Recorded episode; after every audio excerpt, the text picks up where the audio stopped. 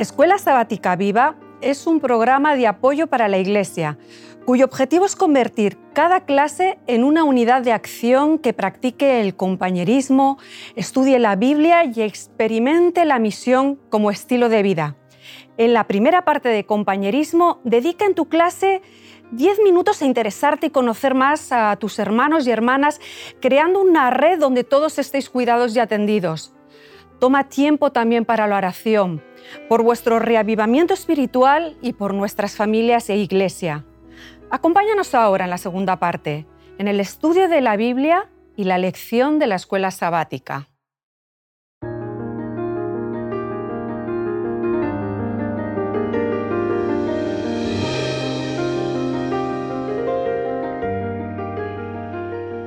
Modelo para un mundo mejor.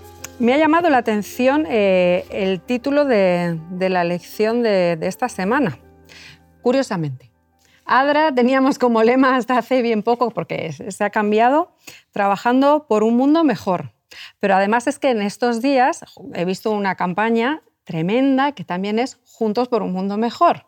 Y que deciros que eh, igual hay un grupo, hasta un, partido político que es pequeñito, y que además los conozco, que también ellos tienen eh, algo así, pero también con la idea de un mundo mejor. ¿no?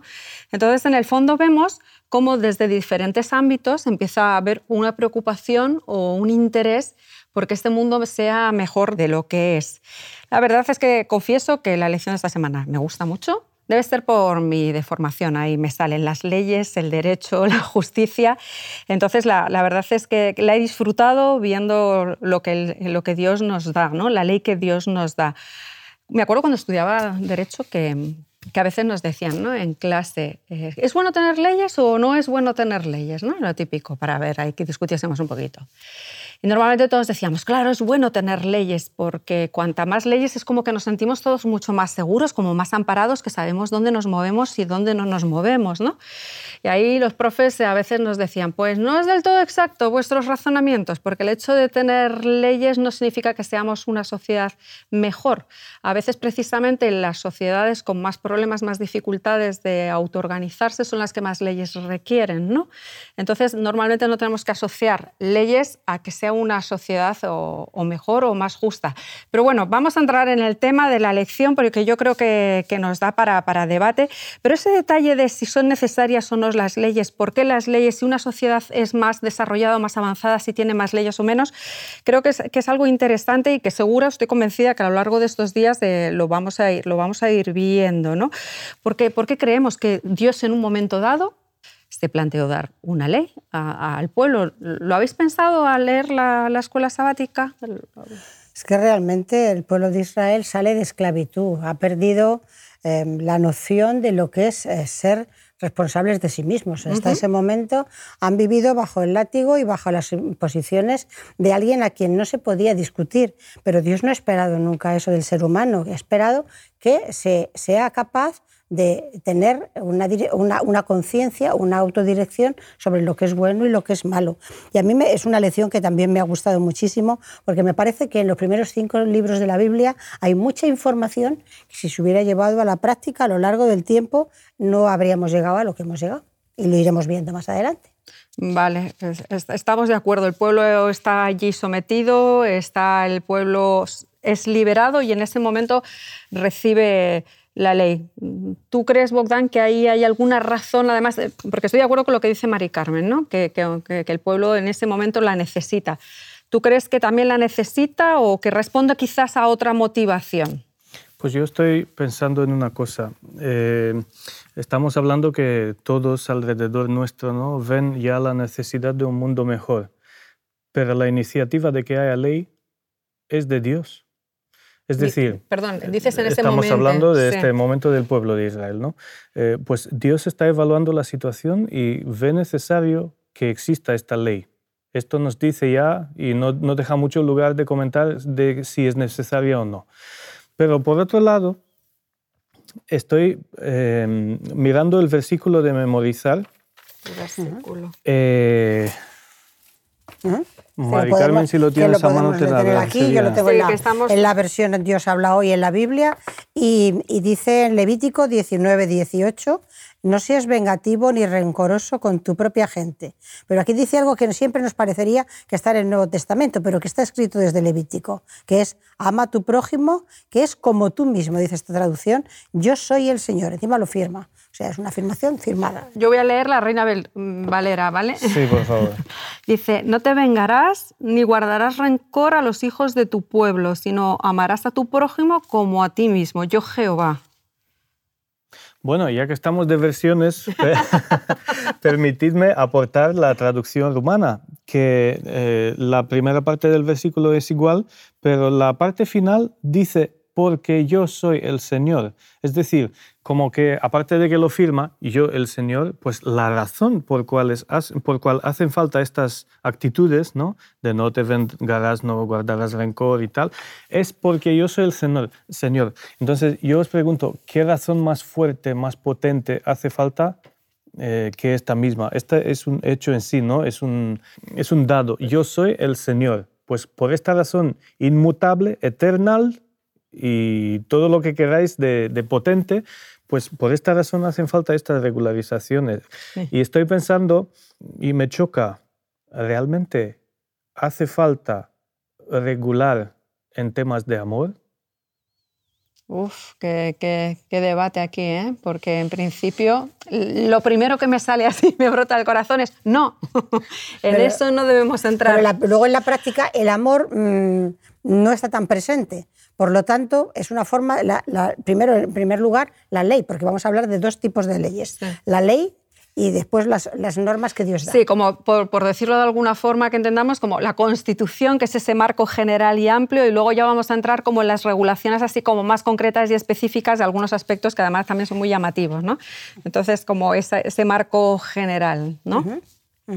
Que de hecho la, ley lo que hace es recoger algo que ya se estaba, se estaba llevando, eh, porque el no matar, el, tener a Dios como lo primero en este, el guardar el sábado que se genera en la creación, de alguna manera la ley ya estaba, es, no escrita, pero sí pero está explícita.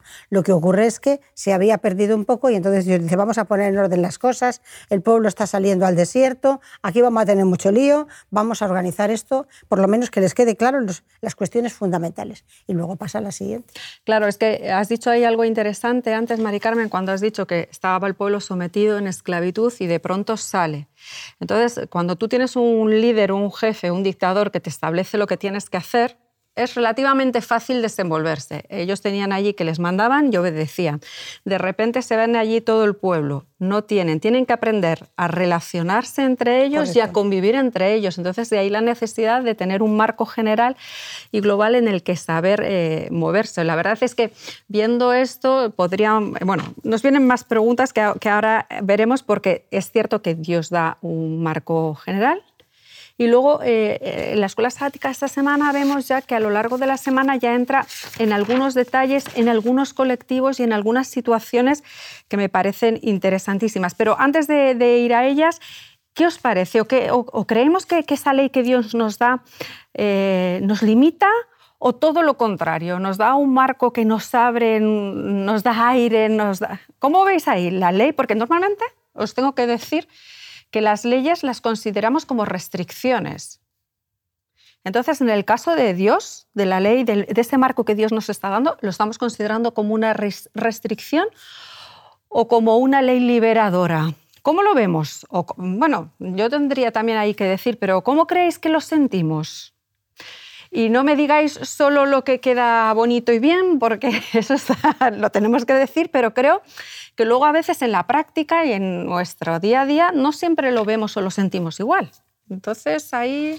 Pues si quieres la respuesta fácil a tu pregunta es, unos niños juegan más libres dentro de un, una valla ¿no? que les proteja de los peligros exteriores. ¿no? Esto no creo que hay problema que hay, alguien lo entienda.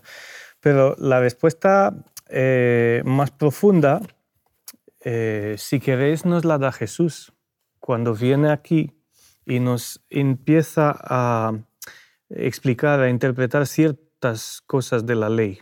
¿no? Es como que te abre un horizonte eh, de, uy, hacer esto o no hacer esto significa mucho más de solo no hacer esto. ¿No? Y os acordáis de las interpretaciones que da sobre eh, el comportamiento moral, sobre el respeto hacia los padres y sobre la venganza, incluso, él habla mucho sobre la venganza. He llegado a la conclusión que em, según escucho a Jesús explicando y ampliando un poco la visión sobre cada, una de, cada uno de los mandamientos, he llegado a la conclusión que la, eh, el intento de cumplir estrictamente las leyes, punto por punto, es la forma más superficial de cumplirlas. Es decir, quedándonos ahí en la literalidad exacta del punto y la coma y la palabrita, ¿no? Para que, para, que yo te entienda, ¿eh? es una cuestión. Sí. Nos lleva a la superficialidad de su cumplimiento. Interesante. A la superficialidad y al no cumplimiento, porque seamos realistas. Yo puedo presumir de lo que quiera, pero yo no puedo cumplir la ley. Es decir, yo puedo decir que, cumplo la ley, porque me quedo en, la letra de la ley, pero es que eso no es, es justamente lo que tú estás apuntando. ¿no? Y avanzando un poquito más eh, eh, en el tema, vemos que, luego a lo largo de esta semana va tratando pues ya eh, ciertos colectivos que en ese momento requerían pues de un cuidado, de una protección, por decirlo de alguna forma especial. ¿no? Y vemos que habla de, las viudas, habla de los extranjeros, habla de, de, la tierra, de la propiedad. A mí este tema me encanta. ¿eh? Yo confieso que el tema de la propiedad me gusta especialmente por distintas razones. Y sí que pues quizás eh, valdría la pena que nos detengamos un poquito en analizar lo que representa ese, esa ley o ese, ese, derecho en ese momento y hagamos quizás una comparativa con lo que estamos viendo hoy en día. No sé cómo lo veis, porque en ese momento eh, no deja de ser revolucionario el enfoque y si ese enfoque hubiésemos sido capaces los seres humanos de mantenerlo a lo largo de la historia, las cosas hoy serían muy distintas. ¿no? Entonces, eh, ¿por qué creéis que en este momento hacen falta esas regulaciones que, que Dios da tan, ya tan específicas de protección, de cuidado, de amparo de de determinadas cosas y determinados colectivos. Es que yo pienso que hacía falta entonces y hace falta ahora. Ellos venían, venían de, un patrón y es la ley del más fuerte. Entonces, claro, si, estamos, si se está primando la ley del más fuerte, pues hay una serie de, de, individuos en la sociedad que se, quedan, que se quedan excluidos. Entonces, realmente, en aquella época y ahora, el, que, en, lo que, en la que sigue de alguna manera la empresa más fuerte, la persona con más capacidad, la persona que tiene una mejor situación social de partida. El otro día se decía que la, la situación social define el desarrollo intelectual más que las propias capacidades del individuo. Entonces, realmente, en, en, un mundo donde se cree que el más fuerte es el que, el que da dos veces, Dios tiene que poner un orden, tiene que poner un marco, tiene que poner un espacio y decir, mm, no, no, no vayas por ahí, que por eso no es camino. El camino es que tú tengas en cuenta a, a todo el mundo todo el mundo. Entonces, de ahí el texto y otros otros planteamientos. Pero quizás detenernos un poquito en el tema de, la propiedad de la tierra, ¿os parece que sería un tema así interesante para, para verlo o lo que, lo que nos dice Levítico sobre ella? Porque ahora mismo, curiosamente, se está dando un fenómeno un fenómeno que no sé hasta qué punto a veces somos, somos conocedores de, algunas realidades o quizás creemos que están muy lejos a, la nuestra y no le prestamos mucha atención o no nos consideramos responsables de ellas y por lo tanto no, no le prestamos eh, o valor o, no, la dedicación que igual requerirían. ¿no? Pero a mí, por ejemplo, el tema de la tierra que, eh, vemos eh, y lo que se está llamando actualmente el acaparamiento de la tierra eh, me preocupa mucho. Todo el mundo dice que es la nueva forma de colonización de este siglo XXI. ¿Y qué es eso del acaparamiento de la tierra? Pues haciendo, intentando sintetizarlo, y haciéndolo así como muy resumido, estamos viendo como unas grandes multinacionales y la Unión Europea, eh, tenemos que decir que ya está liderando mucho todo este proceso de acaparamiento de, la tierra y sin muchos escrúpulos y sin, mucho, sin mucha, mucha ética en ello. ¿no? Y es eh, llegar a otros países y llegar a determinados países y tomar la, tierra de, personas y dedicarla a un cultivo que a nosotros, como países que estamos en, en otro contexto, en otra realidad, nos interesa. ¿no? Entonces, esto lo estamos viendo que, por ejemplo, está pasando muchísimo en Latinoamérica, en la zona de Sudamérica, y también está pasando mucho en África. Y, por ejemplo, así como, como anécdota, la soja, ¿no? Eh, que todos conocemos. ¿Para qué necesitamos la soja? Pues para alimentar a nuestro ganado. Y además aquí con todas las subvenciones que tenemos en la parte de este mundo, en, la Unión Europea, para el ganado, la política agrícola común y estas cosas, casos que nuestras, nuestros pollos, nuestras vacas tienen que comer, ¿verdad? Y entonces como tienen que comer, porque luego tendremos que, que pagar y dar subvenciones a quienes las crían, pues lo que hacemos si no tenemos tierra suficiente cultivable aquí, pues nos estamos dirigiendo a otros lugares del mundo para tomar la tierra de personas y, afectando a comunidades indígenas que además ellos el concepto de propiedad no lo tienen en su cabeza, ni muchísimo menos, que están eh, ocupando un espacio y una tierra desde hace muchos años y de pronto no entienden por qué sus gobiernos, eh, lógicamente aliados con otros países, los sacan de allí para cultivar soja, pues porque nosotros necesitamos o habas de soja o harina de soja. Y entonces, por ejemplo, Argentina o Brasil son, son países de los que estamos haciendo llegar harina y habas para, para, alimentar el ganado. Pero no creamos, creamos que esto solo ocurre en la Unión Europea, Estados Unidos. Todos los países estamos dedicados a esto, a acaparar tierras en continentes en los que las personas se sienten indefensas o, son, o están indefensas, no pueden expresarse y nosotros estamos utilizando sus tierras para cultivar y extraer alimentos que nos interesan. Esto en África se, ha puesto también muy de moda y hay países en los que eh, prácticamente la gente pues, ha sido sacada, no tiene nada más, imaginaros que la tierra es su forma de subsistencia. Si nosotros los sacamos de ahí, ellos no tienen otra forma de generar ingresos. Y los hemos, de comer. Ni de, no de generar ingresos. que los ingresos les llevan a comer, pero se han encontrado. O de producir en el terreno propio terreno para comer. Claro, desposeídos de todo solo porque hay una parte del mundo que necesita de ese suelo, de esa tierra, para seguir cultivando y cumpliendo con, sus propósitos, que, distan mucho de la idea de justicia, de igualdad y de reparto. ¿no? Entonces vemos cómo este fenómeno se está produciendo a, nuestro alrededor y además está muy extendido, y a veces sin saberlo, y vemos frente a eso esas leyes que Dios dio al pueblo sobre el reparto de la tierra. Impresionante, impresionante, perdón, eh, impresionante el hecho de que Dios Dios no permita, puesto que la tierra es lo que da, al hombre su, situación y su alimentación y su, lugar de refugio, tiene muchos componentes la tierra para el individuo, la tierra solo la podían tener durante 49 años, porque el año, el año quincuagésimo, el, el año 50 tenía que volver a su propietario original. No había forma de que una mala cabeza de un padre trajera desgracia a sus hijos en más de un tiempo. Entonces, que la tierra volviera a su origen garantizaba una distribución de la tierra equitativa para siempre. Lo que pasa que qué pena que, como tantas leyes de Dios, se perdió. Eh, si me permites, yo simplemente quiero confesar que esta lección me ha hecho un poco eh, cambiar de visión sobre todas esas leyes aburridas y que te tienes que leer en los primeros libros de la, de la Biblia, ¿no? Em, porque en general nosotros nos concentramos en los diez mandamientos y en alguna que otra ley de la salud y no mucho más. Y fijaos cuántos principios interesantes están en, en las leyes eh, de este tipo que si las escudriñamos un poco, pues eh, veremos que esos principios también son necesarios de aplicar hoy.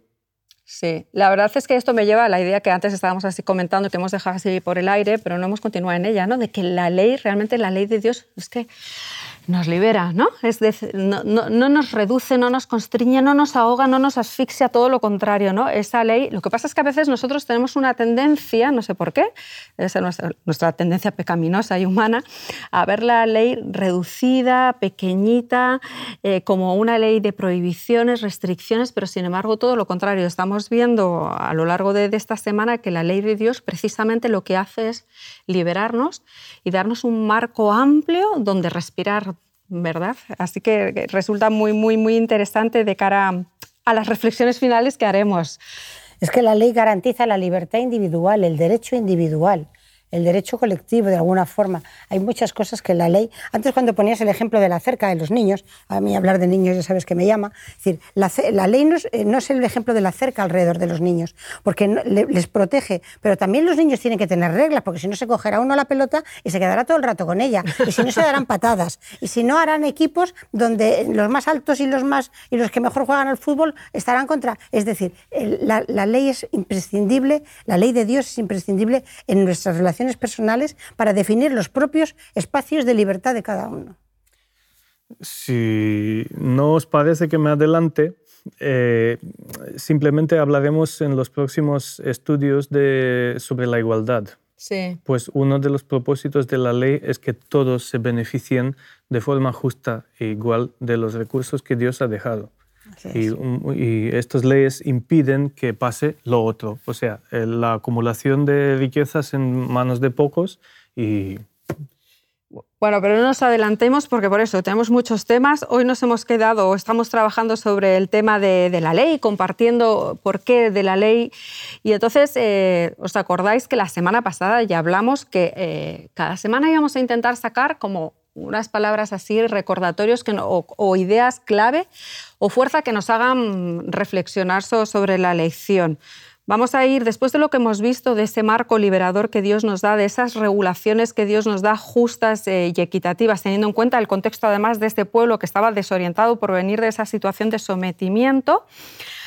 Eh, ¿qué, destacaríamos de, de, la lección de esta semana? A ver, así, dos palabritas, tres, no más, ¿eh?